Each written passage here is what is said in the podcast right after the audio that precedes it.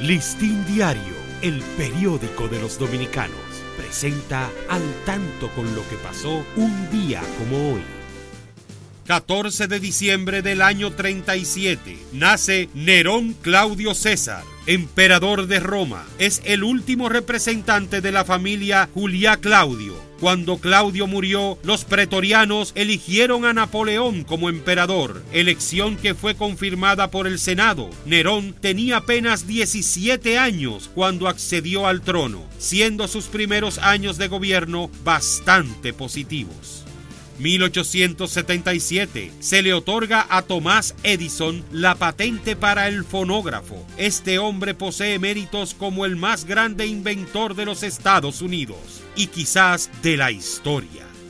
Listín Diario, el periódico de los dominicanos, presentó al tanto con lo que pasó un día como hoy.